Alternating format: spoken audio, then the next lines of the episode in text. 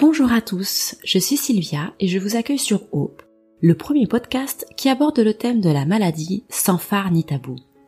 Ici, vous entendrez des femmes et des hommes vous parler de leur quotidien chamboulé par l'arrivée de la maladie. Sincères et forts de leur expérience, ils vous raconteront tout, leurs peurs et leurs coups de blues, mais aussi les petits riens et les grands projets qui leur ont redonné le sourire. Des témoignages décomplexés et empreints de vérité qui font du bien quand ça va mal.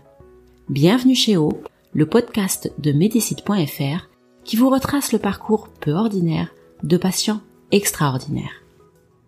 Le cancer du col de l'utérus est une maladie qui se développe sur la muqueuse du col de l'utérus, autrement dit, sur le tissu qui le recouvre. Ce cancer est la douzième cause de cancer chez la femme. On a estimé, par exemple en 2011, à 2800 le nombre de nouveaux cas en France. Pour en parler, j'ai le plaisir d'accueillir Candy. Bonjour Candy. Bonjour. Bienvenue. Alors peut-être que tu peux euh, commencer par une présentation pour nos auditeurs? Alors je m'appelle Candy, j'ai 39 ans. J'ai eu un cancer du col de l'utérus il y a 3 ans qui a été traité euh, par chimiothérapie, radiothérapie et également curithérapie. Alors peut-être qu'on va commencer par le départ. Euh, quels ont été les symptômes qui t'ont amené en fait à être diagnostiqué Alors les premiers symptômes ont été beaucoup de saignements vaginaux euh, entre les règles. En fait j'avais un stérilet à l'époque et du coup je n'avais plus mes règles. Et là je, je saignais euh, très régulièrement. Ensuite j'ai eu beaucoup de douleurs dans les mollets.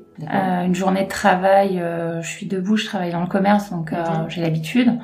Mais euh, à la fin des journées, j'avais extrêmement mal aux mollets, j'avais les mollets qui étaient très très très gonflés. Donc au départ, j'ai pensé euh, à une phlébite.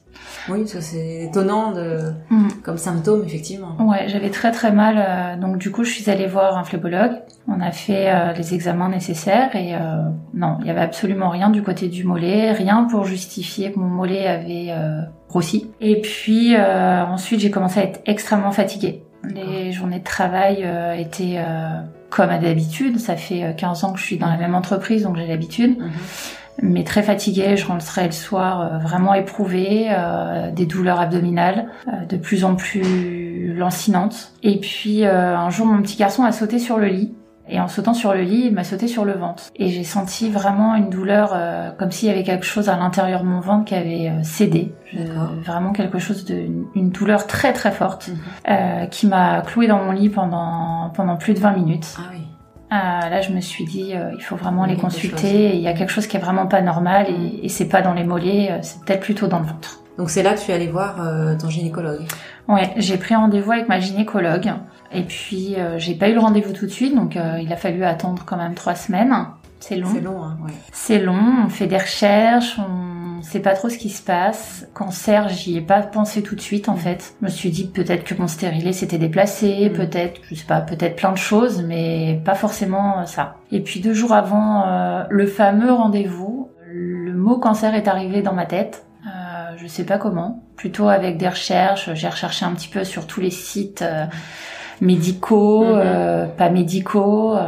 et puis je suis tombée sur le cancer du col de l'utérus. Je me suis rendu compte rapidement que les symptômes que j'avais correspondaient à pas mal de choses qui étaient énoncées. Et puis je suis arrivée chez la gynécologue avec en tête, de toute façon, c'est ça que j'ai, quoi. Donc tu étais déjà euh, dans ta tête, t'avais commencé un peu à te préparer à cette... euh, On s'y prépare pas. On s'y prépare jamais. Comment s'est passée l'annonce euh?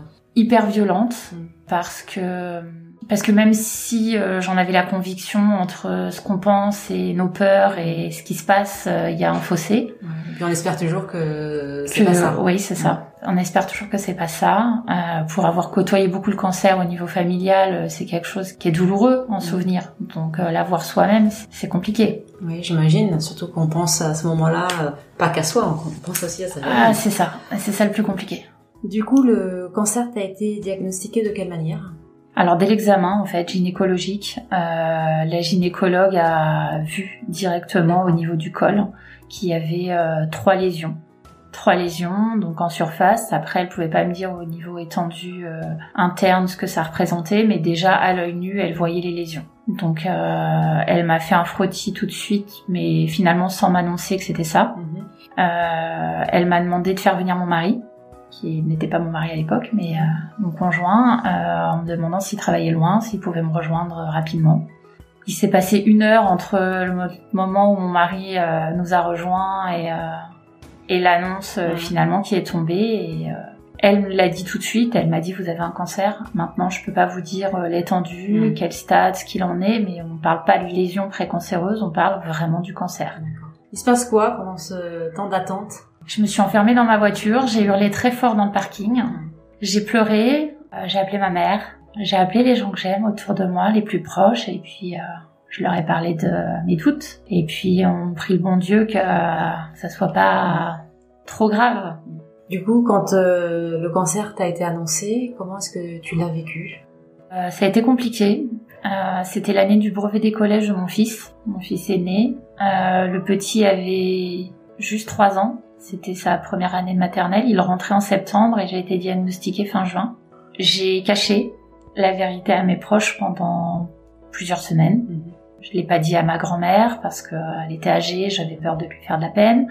Je l'ai pas dit à mes enfants tout de suite parce que finalement entre le moment de l'annonce et euh, le démarrage des traitements, il se passe un temps qui, qui est quand même assez long. Euh, l'annonce a eu lieu le 26 27 juin et les traitements ont commencé le 7 septembre. Entre les deux, il fallait faire des examens, il fallait faire d'abord une biopsie pour euh, stader. Ensuite, euh, on a fait un curage lombo-aortique Tu peux nous expliquer un petit peu ce que c'est? Le curage lombo-aortique, en fait, c'est le chirurgien euh, qui passe par un... En fait, on a trois trous au niveau du ventre. Il passe avec des caméras et puis il prélève en fait les ganglions lymphatiques pour vérifier qu'il n'y a pas d'atteinte ganglionnaire ou s'il y en a une, à quel niveau pour pouvoir euh, adapter les traitements. Donc, euh, il m'a été prélevé 39 ganglions et là, euh, c'est parti un petit peu euh, en vrille. Suite à cette opération, qui est une opération quand même hein, assez lourde, euh, on m'a mis des antidouleurs forcément. Et moi, j'ai fait une réaction allergique aux antidouleurs. Donc ça aide pas. Non, que- j'ai perdu 7 kilos en 4 jours. Et je vomissais, vomissais, vomissais. Et j'ai fait deux infarctus des reins. Chaque rein a lâché. Donc on comprenait pas trop ce qui se passait. Et puis euh, au bout de 48 heures, on s'est rendu compte que c'était les, les antidouleurs en fait qui... euh, mon corps réagissait pas correctement aux antidouleurs.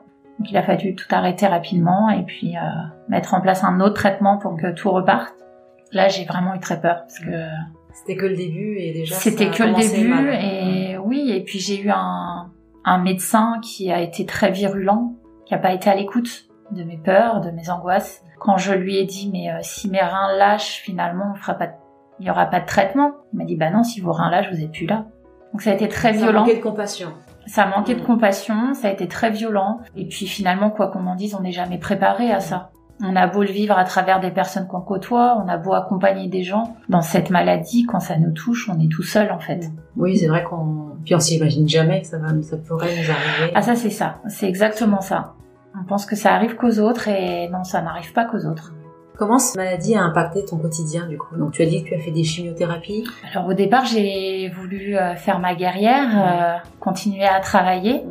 Euh, ça a duré 15 jours parce que la première chimio euh, a pas eu d'effet tout de suite, tout de suite. En fait, je pense que mon corps avait euh, été assez fort, donc du coup la première chimio, j'ai pas eu trop d'effets secondaires. Par contre, à la deuxième chimio, euh, je me suis effondrée, euh, j'étais livide, blanche, Elles étaient espacées une semaine.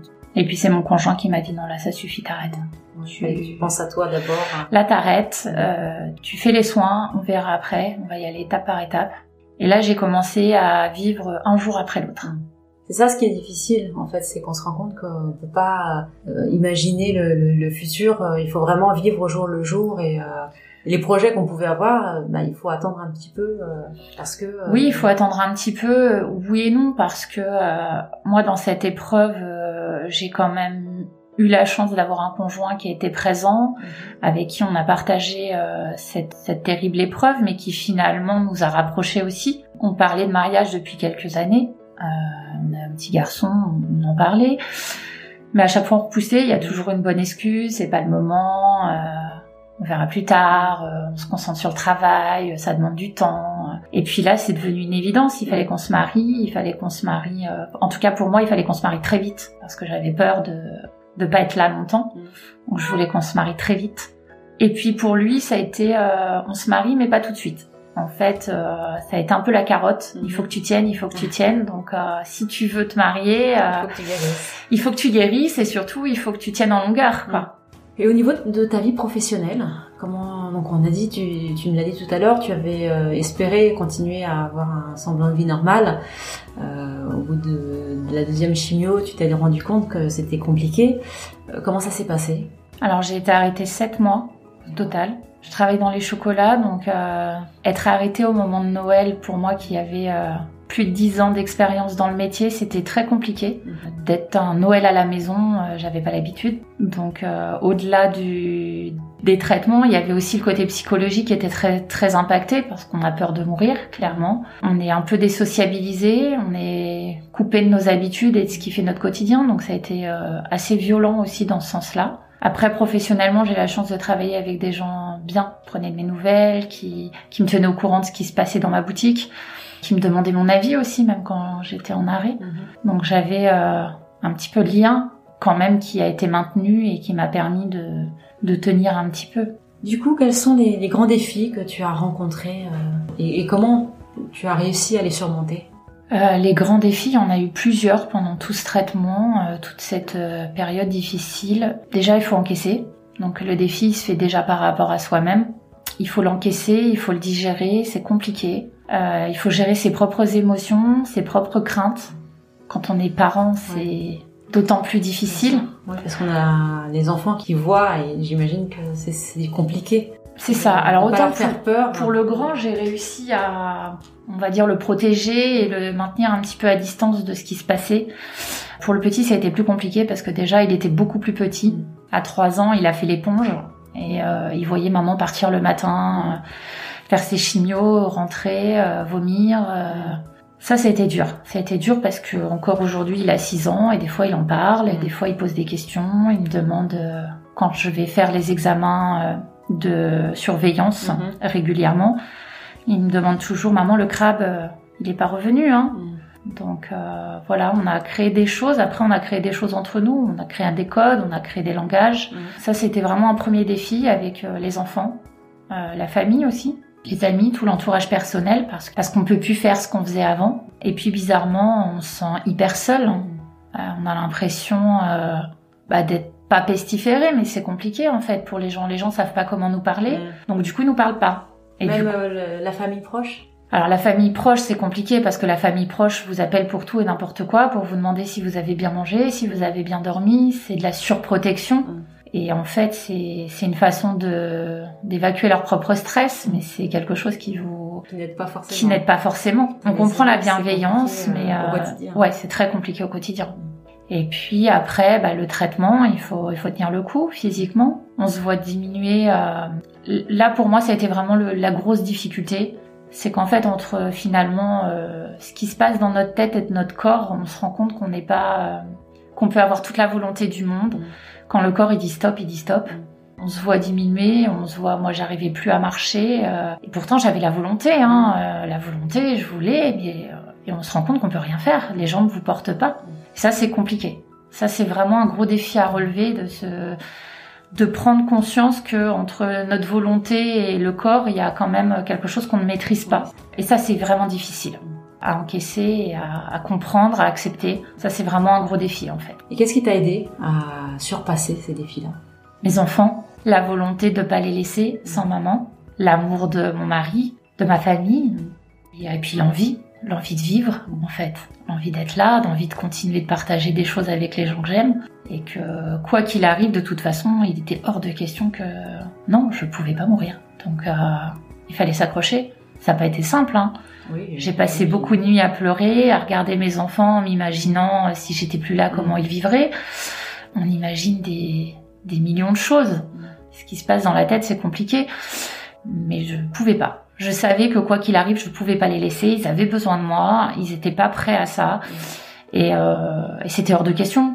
Donc euh, ça, la question se posait pas. Il fallait, il fallait y aller. Ton traitement a duré combien de temps? Mon traitement en tout a duré sept mois. Donc sept mois de grosse incertitude. Euh. Ouais, sept mois de grosse incertitude, mais même après finalement, puisque même aujourd'hui en rémission, on a toujours euh, cette épée de Damoclès au-dessus de la tête. À chaque examen, à chaque contrôle, c'est euh, on y va la peur au ventre. Mm.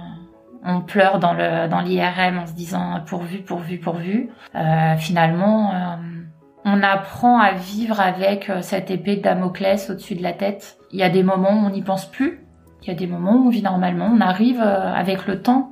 Ça fait, ça fera trois ans au mois de novembre prochain que les traitements sont terminés. Donc il y a des dates, il y a des dates qui marquent, il y a des moments où la première chimio, l'opération, la curithérapie.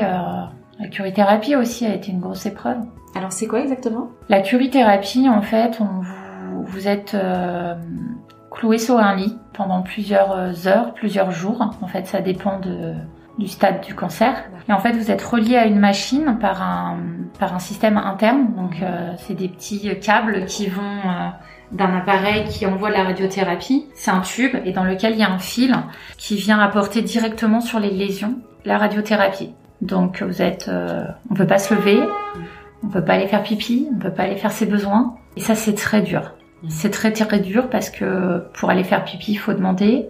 Moi, à ce moment, en fait, on vous pose une sonde. Mm. Moi, en revenant du bloc, la sonde euh, est partie. Elle s'est enlevée toute seule. Ils peuvent pas vous repasser au bloc. Mm. Donc, en fait, il faut rester trois jours sans sonde. Donc, à chaque fois que vous voulez faire vos besoins, ben, il faut appeler. Il faut savoir qu'avec la chimiothérapie, on va, on urine énormément. Parce qu'il n'y a pas que la chimiothérapie. Avant, on vous met du sérum physiologique pendant une heure et demie et ensuite, on vous remet du sérum physiologique pendant encore des fois une heure et demie. Et ça fait énormément uriner. Donc, on urine toutes les dix minutes, quoi. Donc, on dépend des autres. Quand on est actif, qu'on a l'habitude de gérer, qu'on... C'est compliqué de dépendre des autres. C'est très, très difficile, quoi. Donc ça, ça a été vraiment un moment aussi euh, compliqué. Et la chimiothérapie, tu en as fait pendant combien de temps? J'en ai, j'ai fait 7, 8 chimiothérapies, donc pendant 8 semaines. Euh, voilà, toutes les semaines. Alors euh, la chimiothérapie, moi j'ai été suivie à, à l'hôpital Georges Pompidou. Euh, ils ont un service avec des personnes formidables, vraiment. Vraiment, vraiment, je sais pas comment sont les autres ailleurs, mais je sais que là-bas, que ce soit la radiothérapie ou la chimiothérapie, d'une bienveillance qui fait chaud au cœur, qui fait du bien. ils plaisantent surtout et il n'y a pas ce fossé qu'on peut avoir dans la vie de tous les jours avec la maladie. Ils arrivent à prendre, enfin, ou à vous aider peut-être à prendre un peu de recul? Oui, il nous aide à prendre du recul, il, il dédramatise tout finalement.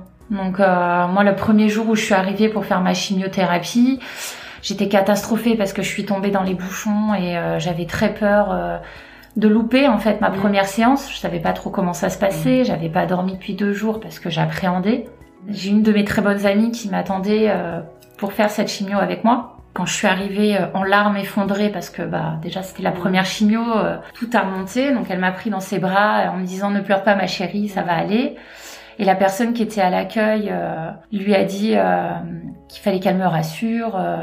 je sais plus comment comment les choses ont été dites, mais elle lui a dit oh là là votre votre chérie ça va pas, faut la rassurer.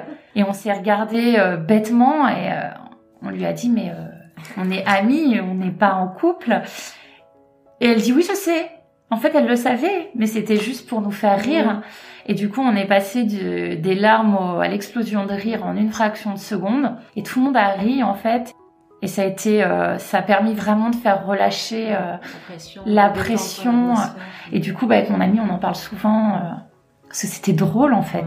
C'était vraiment drôle, cette situation qui était à la base extrêmement dramatique. On en a parlé longtemps et on en parle encore parce que c'était, c'était drôle. Quels sont euh, tes projets actuellement? Vivre, profiter, aider aussi. Parce que, parce que moi, pendant cette maladie, je me suis sentie vraiment souvent très seule. Même si j'étais entourée de ma famille et de beaucoup d'amis, euh, on est seul dans sa tête.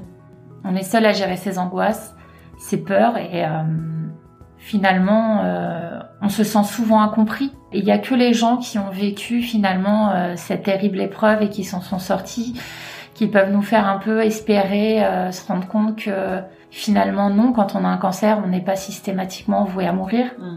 C'est vrai que pour nous, euh, souvent, enfin pour moi à l'époque, quand on m'a annoncé cancer, pour moi c'était tu vas mourir. Ça, c'était les premiers mois, c'était je n'imaginais pas survivre en fait. Donc ça a été violent. Là, le fait de me dire bah non, finalement, euh, ça fait trois ans que j'ai fini les traitements, je vais bien, je suis plus malade. Alors effectivement, j'ai un rythme de suivi euh, régulier parce qu'on n'est pas à l'abri. Ça peut revenir. Mais je suis là et aujourd'hui je suis plus malade et j'ai déjà passé trois ans presque. Euh, donc euh, c'est possible. Le cancer ne rime pas forcément avec la mort, mais il peut aussi rimer avec la vie. Au cours de ton traitement, comment est-ce que tu as trouvé des personnes qui, qui vivaient la même chose que toi? Alors au départ, j'ai regardé sur les pages Facebook, parce qu'il y a des pages Facebook d'un petit peu tout et n'importe Mhm. quoi. Donc j'ai regardé euh, s'il y avait des, des groupes de personnes qui, euh, qui étaient en traitement, Mhm. qui vivaient la même maladie que moi. Et puis euh, quand je suis rentrée en- dans la phase de rémission, ces groupes sont devenus euh, très anxiogènes pour moi. Très très anxiogènes puisque euh, on se lie d'amitié avec des gens qui eux n'ont pas la même chance que nous, qui Mhm. finalement partent. C'est compliqué, ça vous renvoie euh, à vos Mhm. propres angoisses. Et quand j'ai fini mon traitement, j'avais besoin de un peu plus d'optimisme, de quelque chose euh, qui me tire un peu plus vers le haut et de pas être sans cesse en train de comparer le moindre petit bobo que j'avais. Euh, donc j'ai commencé à me documenter sur la maladie en elle-même Mhm. Sur euh, le nombre de cas par an, sur euh, les différentes tranches d'âge que ça touchait. J'ai fait mes propres recherches pour voir aussi euh, le taux de survie, pour voir à long terme.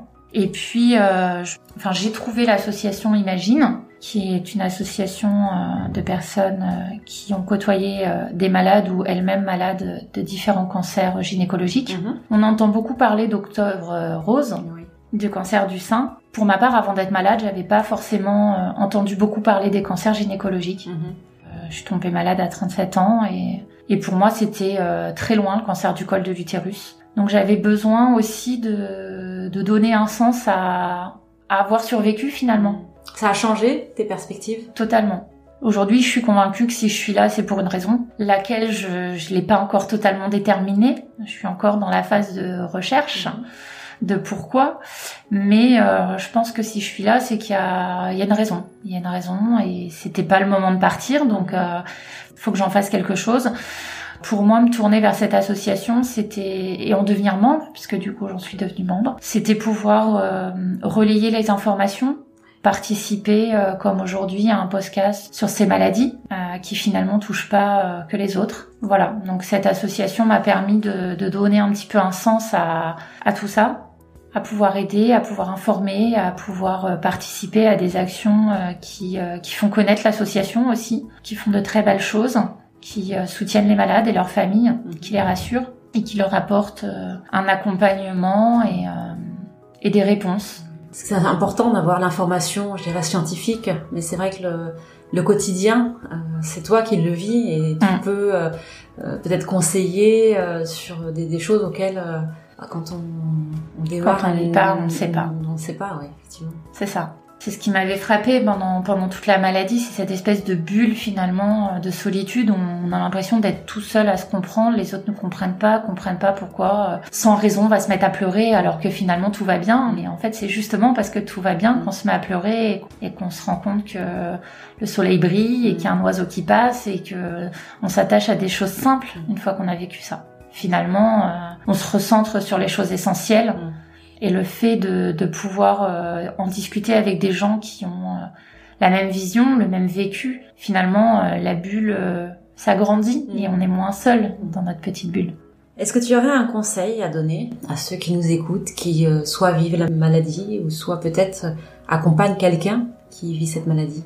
Alors pour moi-même, en plus dans cette épreuve, avoir accompagné ma maman, qui a été malade en même temps, et je dirais qu'il faut être à l'écoute. Il faut vraiment être à l'écoute de la personne. Il y a des choses qu'on n'a pas forcément envie d'entendre, mais les personnes qui nous le disent ont besoin de nous le dire. Il faut accepter ça pour elles. Il y a des choses qu'on n'a pas envie d'entendre parce que ça nous fait mal, mais il faut laisser la personne qui a envie de les dire les dire. Parce que si malheureusement après elle est plus là, on se dit euh, finalement j'aurais dû l'écouter. Donc faut pas avoir de regrets, faut se battre, faut faut accompagner, faut écouter. Mais il y a une chose qu'il faut faire avant tout, c'est s'écouter soi-même. Moi j'ai perdu du temps au départ parce que je voyais qu'il y avait quelque chose qui allait pas bien dans mon corps. Mais on minimise, on se dit oh, c'est pas grave, euh, c'est mon stérilet qui a bougé, euh, j'ai travaillé trop longtemps, euh, j'ai pas usé les, utilisé les bonnes chaussures aujourd'hui. euh. et en fait non, faut le corps il est quand même relativement bien fait et les signaux d'alerte qu'il vous envoie c'est c'est vraiment pour faire comprendre qu'il y a quelque chose qui va pas. Donc il faut l'écouter pour gagner du temps. Et puis il faut consulter. Faut consulter, faut faut se faire dépister. Faut pas repousser d'une année parce que en une année tout peut changer. J'ai posé mon stérilet un an avant. Donc euh, quand j'ai posé mon stérilet, euh, on a fait forcément un frottis de dépistage. Je n'avais même pas une lésion précancéreuse. Il y a quand même quatre stades de lésions précancéreuses avant d'atteindre le cancer. Et en 12 mois, non seulement j'avais passé les quatre stades de pré-cancer. Mais moi j'avais un cancer qui était déjà en stade 2. Et il s'est passé 12 mois. donc ça peut évoluer. Ça peut évoluer très vite. Il faut pas attendre. Il faut pas se dire je vais avoir l'air bête chez le médecin, je vais poser une question bête, je vais être ridicule. Non, il faut y aller, il faut et puis si ça nous tombe dessus, et eh ben ça nous tombe dessus, faut se battre. Aujourd'hui, on a la chance euh, d'être quand même dans un dans un pays qui soigne bien, qui nous permet d'être bien soignés, euh, où on ne paye pas toute sa vie pour avoir euh, vécu cette épreuve et correctement avec des gens qui nous écoutent. Donc il faut l'utiliser, il faut l'utiliser et, et pas avoir de regrets. Merci beaucoup Candy pour ton témoignage. Euh, je te souhaite bonne continuation et de profiter de la vie et de tes enfants. Merci. Merci à toi.